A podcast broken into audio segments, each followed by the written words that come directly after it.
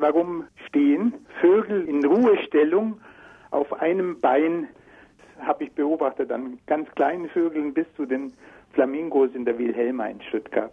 Gibt es dafür eine Theorie, warum die Natur das so macht? Gibt natürlich dazu Theorien, Überlegungen, Beobachtungen, Untersuchungen.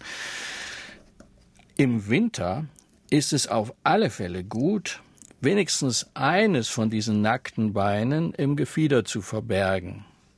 Man kann sowas sogar beobachten bei Kranichen, die fliegen, wenn es mal sehr kalt ist, wenn sie in den Winter hineinkommen, dass sie die lang nach hinten herausragenden Beine, normalerweise lang äh, sichtbaren Beine, ins Bauchgefieder einziehen. Das heißt also, das bedeutet Wärme sparen einfach den Verlust an Wärme durch diese nackten Beine zu vermindern. Jedenfalls, das ist das eine. Das andere ist auch das mit dem Blutkreislauf da, was zusammenhängt. Das ist natürlich auch, wenn das Bein da oben drin ist, muss das Blut nicht ganz so weit nach unten gehen und dann wieder nach oben gepumpt werden, bewegt werden.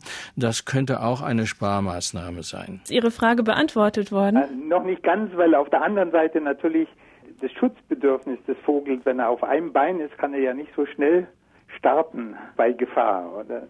Ich denke schon. Der kann genauso schnell starten, wie wenn er auf zwei Beinen da sitzt. Ja, das ist nicht das Problem, denke ich. Nein, nein, nein. Also eher diese thermische Komponente, dass der Vogel versucht, einfach Wärme einzusparen. Das Ah, ja. könnte ein wesentlicher Faktor sein. Er brauchte das, da könnten Sie wieder argumentieren, jetzt natürlich in einer warmen Julinacht oder Augustnacht nicht zu machen. Ja. Die tun es aber, denke ich, trotzdem.